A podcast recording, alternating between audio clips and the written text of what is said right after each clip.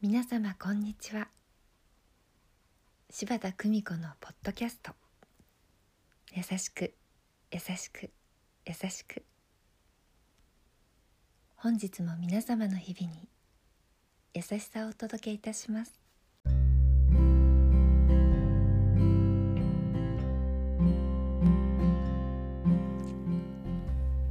見取り師柴田久美子でございます。皆さんのお部屋は片付いていますか？私は片付け物を捨てることが得意です。小さなお部屋に物がたくさんあると落ち着かない。そんな人間です。今までは物を捨てる時に捨てる？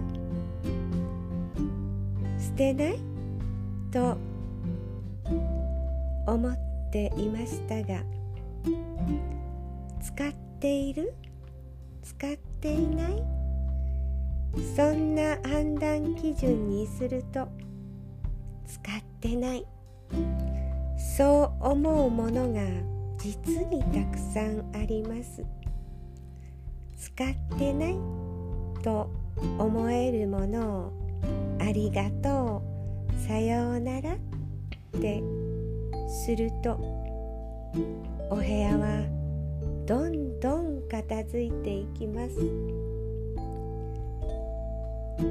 本は大好きですが私の本棚には限られたスペースしかなく新しい本がどんどん増えていくので読まない？そう判断した本はリサイクルに出させていただきます。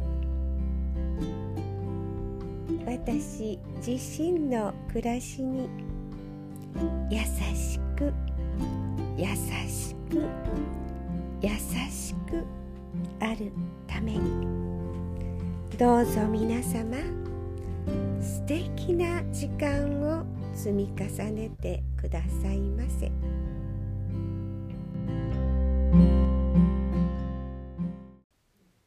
お聞きいただきありがとうございました。皆様の毎日が心穏やかなものでありますように。